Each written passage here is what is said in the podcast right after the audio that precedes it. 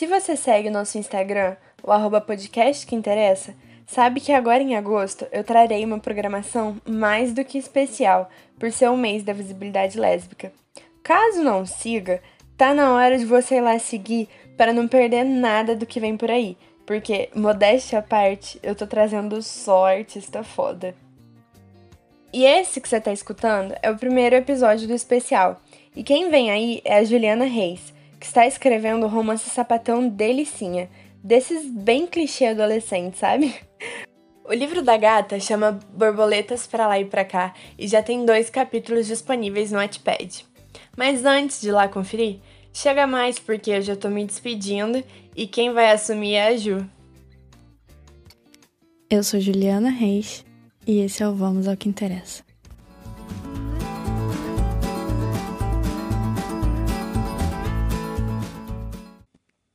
Oi, meu nome é Juliana Reis, eu tenho 17 anos e talvez eu esteja um pouquinho nervosa para fazer isso aqui. E quando eu digo um pouquinho, eu quero dizer muito. Por isso, talvez minha voz dê uma tremida, minha dicção decida me abandonar. Mas essa altura da quarentena, acho que vocês já estão acostumados com isso, né? Eu sou carioca, nascido e criado na Baixada Fluminense do Rio, apesar de hoje em dia morar em Niterói.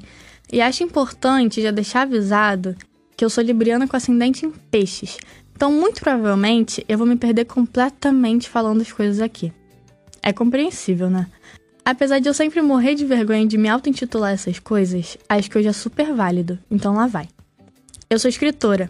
Lancei os primeiros capítulos do meu livro no Notepad essa semana. Para quem ainda não viu, o nome é Borboletas para lá e para cá, e eu já já vou falar mais sobre. Eu também sou fotógrafa. Oficialmente mesmo desde os 15 anos, mas eu sempre fui apaixonada por tirar foto de tudo. Às vezes eu sou compositora, eu já escrevi umas musiquinhas. E eu solto um pouquinho a voz para quem quer ouvir. Já fui dançarina em algum momento da minha vida, e meu sonho foi seguir carreira nisso. Então, às vezes, eu dou esse leve surto de querer voltar para a vida da dança e fazer alguma coisa. Mas pelo menos no Just Dance eu mando razoavelmente bem. Tá aí uma coisa que eu adoro fazer: jogar Just Dance. É muito engraçado. Gente, uma pausa aqui. Agora eu vou falar sobre as coisas que eu gosto de fazer, né? Eu tô me esforçando ao máximo para falar tudo de uma forma bem despojada e não parecer que eu tô montando minha biografia do Tinder. Nada contra, eu adoro usar Tinder. Se ele não tivesse me forçado 380 vezes, provavelmente seria a rede social que eu mais uso. Porque apesar de concordar que isso de você selecionar as pessoas pela cara delas seja algo muito líquido, eu acho muito divertido trocar ideia com um monte de gente que eu provavelmente nunca vou conhecer. Mano, tá vendo? Eu já tô divagando. Cara, não tinha necessidade. Enfim. Acho que uma das coisas que eu mais gosto de fazer é beber mate gelado na praia, com o sol tostando e a gente reclamando que não dá pra andar na areia porque tá muito quente. E a gente sai correndo para aquela mangueirinha furada que sempre tem em Ipanema, que deixa a areia mais geladinha, sabe? Caraca, que saudade. Outra coisa que eu gosto muito também, e que provavelmente só carioca vai me entender, é de ir pra Feira de São Cristóvão cantar no karaokê. Não, eu já fiz tanto isso que eu já reencontrei uma galera que eu fiz amizade uma vez. E aí, da outra vez que eu fui, em outro bar da feira, eles estavam lá cantando. E a gente cantou junto de novo e foi muita coincidência. É lógico que eu também amo assistir série, ver filme, ler livro, escutar música. Nossa, eu gosto muito de escutar música. Eu descobri recentemente que eu gosto de fazer playlist também. Eu odiava antes. Aí eu tive que montar a playlist de borboletas e, cara, foi incrível. Mas tá, eu vou parar de falar o que eu gosto de fazer por aqui, senão eu vou ficar 30 minutos só contando para vocês os pequenos prazeres da vida. E não é só sobre isso. Agora eu vou contar para vocês como foi meu processo de descoberta, aceitação e como eu saí do armário. Foi tudo meio turbulento, tá? Mas eu vou tentar contar de uma forma tranquila. Então, com uns 11 anos, mais ou menos, eu tinha uma melhor amiga virtual e a gente conversava muito. Tipo, todo dia, o dia todo. Ia dormir na chamada de vídeo. Se tratava de uma forma super romântica. E eu jurava de pé juntos que era só amizade. A gente começou a conversar pela internet em 2014, eu acho. Na época que eu escrevia fanfic no Instagram. Sério, eu tinha todo um clube de fanfic no Instagram. Depois que eu fui conhecer as plataformas de verdade, né? Enfim, a gente se conheceu em 2014 e eu só fui aceitar que o que eu sentia pela garota não era tão amizade assim em 2015, lá pro final de 2015. E mesmo assim, eu achava que era só com ela e que eu era hétero.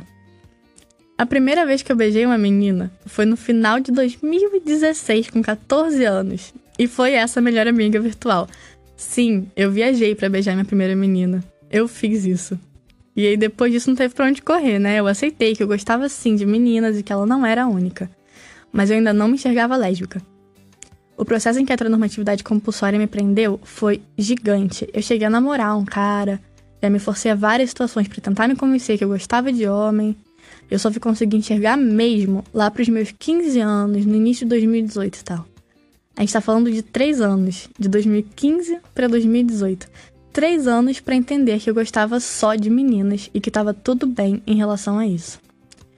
Tanto que quando eu saí do armário pro meu irmão, eu lembro de ter falado: eu gosto de meninas também, sendo que era só. Eu só gosto de meninas. Ponto. E quando o assunto é sair do armário, a gente tem várias saídas, né? O evento sair do armário, infelizmente, não é só um. Não era nem para existir. A gente não deveria nem ter que passar por isso mas existe. Eu acho que é uma parada meio constante, né? Mesmo quando a gente já tá fora do armário para todo mundo, a gente tem que sair de novo quando conhece pessoas novas e nunca sabe como aquelas pessoas vão lidar. Primeiro, eu saí do armário para as minhas amigas. Contei para elas morrendo de medo delas acharem estranho, se afastarem de mim ou sei lá, mas elas foram incríveis. Deu tudo certo, foi ótimo, ficou tudo bem, eu sobrevivi. Com meu irmão também foi tudo ótimo. Eu contei para ele, ele disse que já sabia, eu fiquei indignada que a reação dele foi essa, mas ele sempre me aceitou, me abraçou. Deu tudo certo, foi ótimo, ficou tudo bem, eu sobrevivi. Agora, pros meus pais, eu fui meio que arrancada do armário. Eu não pretendia, não estava nos meus planos, eu não queria contar. Eles sempre tiveram preconceito, nunca fizeram questão de esconder. Então eu só planejava contar quando eu fosse sair de casa e me sustentar. Mas aconteceram umas coisas e acabou chegando no ouvido do meu pai. Daí ele sentou para conversar comigo, falou que eu tava estranho, escondendo algo dele, e eu contei a verdade. Ele não teve uma reação boa, falou algumas besteiras, mas disse que me amava e que tudo bem. Não, não tava tudo bem. E ele deixou isso bem claro várias outras vezes. Depois de um tempo, ele me fez contar para minha mãe, e a reação dela também não foi boa. Ela falou algumas besteiras para mim, eu tive que sair da casa dela. Não deu certo, não foi ótimo, não ficou tudo tão bem assim, mas eu definitivamente sobrevivi. E eu jurava que a minha mãe nunca ia me aceitar e que meu pai possivelmente fosse engolir em algum momento. Eu tava errada. Meu pai até hoje não consegue lidar com isso. A gente ficou um bom tempo sem se falar depois que eu saí de casa e vim morar com meu irmão e com a minha família atual. Hoje em dia a gente se fala, mas ele ignora completamente, não aceita, às vezes solta umas coisinhas ali e aqui. Já minha mãe, menina, hoje em dia fala de mulher comigo, fala que quer conhecer namorada, não tem vergonha nenhuma de deixar os outros saberem que eu sou lésbica. Ela super aceita e me respeita. Então, quanto a isso, ficou tudo bem. Costuma ficar, sabe, gente? Eu sei que quando a gente sai do armário é desesperador, parece que a gente nunca vai ter apoio, mas é possível que em algum momento a gente tenha. É que demora mesmo um tempo para eles se acostumarem e tudo mais. Lógico que eles precisam estar dispostos a isso. Meu pai não estava. Minha mãe, depois de um tempo, decidiu ficar e entender melhor. É lógico que não vai ser sempre assim. Tem casos e casos. Mas eu acho importante a gente tentar não perder a esperança, pelo menos. Mas deu de papo triste, né, gente? Vamos falar de borboletas. Então, eu realmente queria falar para vocês como o Borboleta surgiu, de onde saiu a ideia, como eu comecei. O problema é que eu não tenho a mínima noção. Vou contar a história. Desde pequena, acho que desde que eu aprendi a escrever, eu cismava que eu ser escritora. Com menos de 10 anos, eu pegava, ligava o Word, escrevia história de amigas, romance, um monte de coisa, e falava pra minha tia que quando eu crescesse ia publicar um livro. Óbvio que isso morreu, assim como várias outras coisas que eu quis ser quando criança. Mas depois disso eu enfiei na cabeça que ia fazer jornalismo e tá aqui até hoje. Então já dá pra ver que continua ligado à escrita, né? Mas eu tinha parado de escrever tudo que antes eu amava. Acho que eu parei com uns 14 anos e nunca mais fiz nada.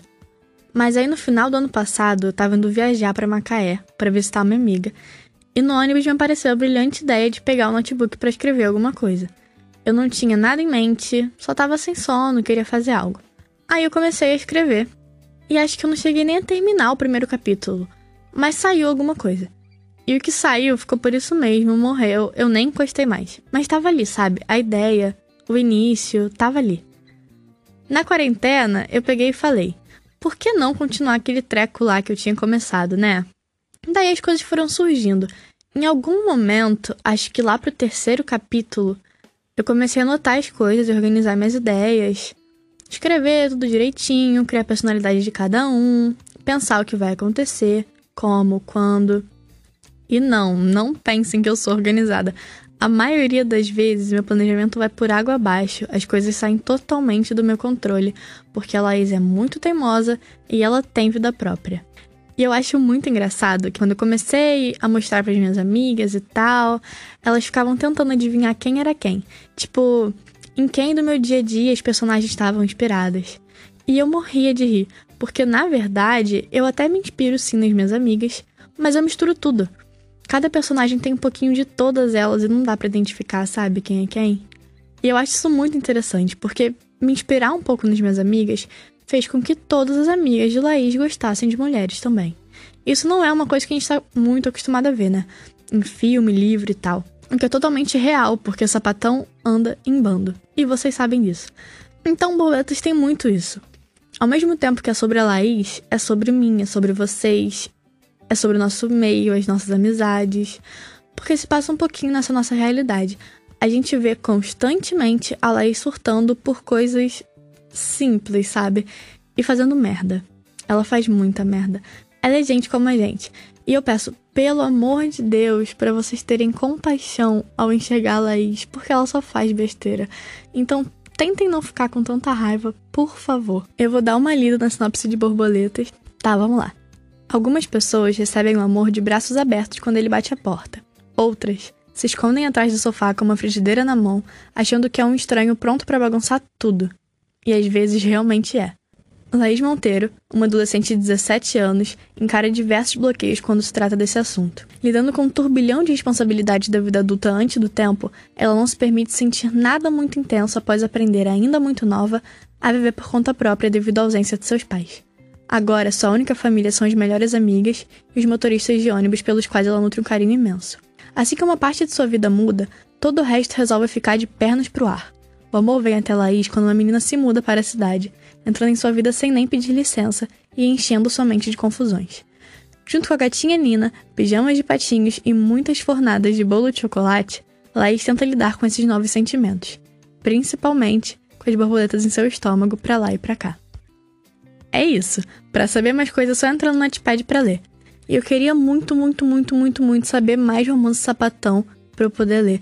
Porque, gente, sinceramente, deu de consumir conteúdo heterossexual, né? Tô cansada já.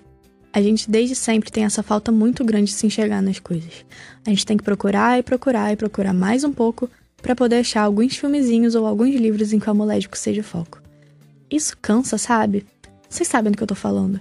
Eu queria uma realidade em que eu pudesse entrar numa livraria e ficar em dúvida de que livro sapatão vou levar para casa. Eu queria abrir a Netflix ter várias e várias opções de filmes e séries em que o amor entre duas mulheres fosse o assunto.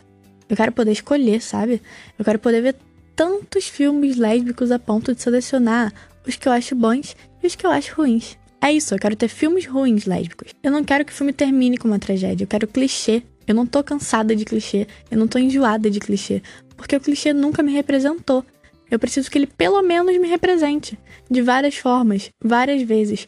Eu preciso de uns 30 filmes de colegial no mínimo sobre um casal de mulheres para começar a pensar em enjoar de clichê colegial. Eu queria que as crianças crescessem enxergando que gostar de alguém do mesmo sexo é completamente normal e aceitável, que elas vejam isso nos filmes, nas séries, nos desenhos, na rua, na entrevista, na televisão, que elas entendam que tá tudo bem. Eu queria que a próxima geração não sofresse tanto para se reconhecer, se entender e se descobrir. Queria que fosse fácil, simples, que não fosse nenhuma questão por quem elas vão se atrair. Eu quero que a gente possa amar com liberdade, sem amarras, sem preocupações, sem medo, sem julgamento, sem tragédia, sem que a nossa vida inteira seja um ato de resistência. Porque é. Não deveria, mas é. Eu queria só que a gente pudesse amar, sabe? Só isso.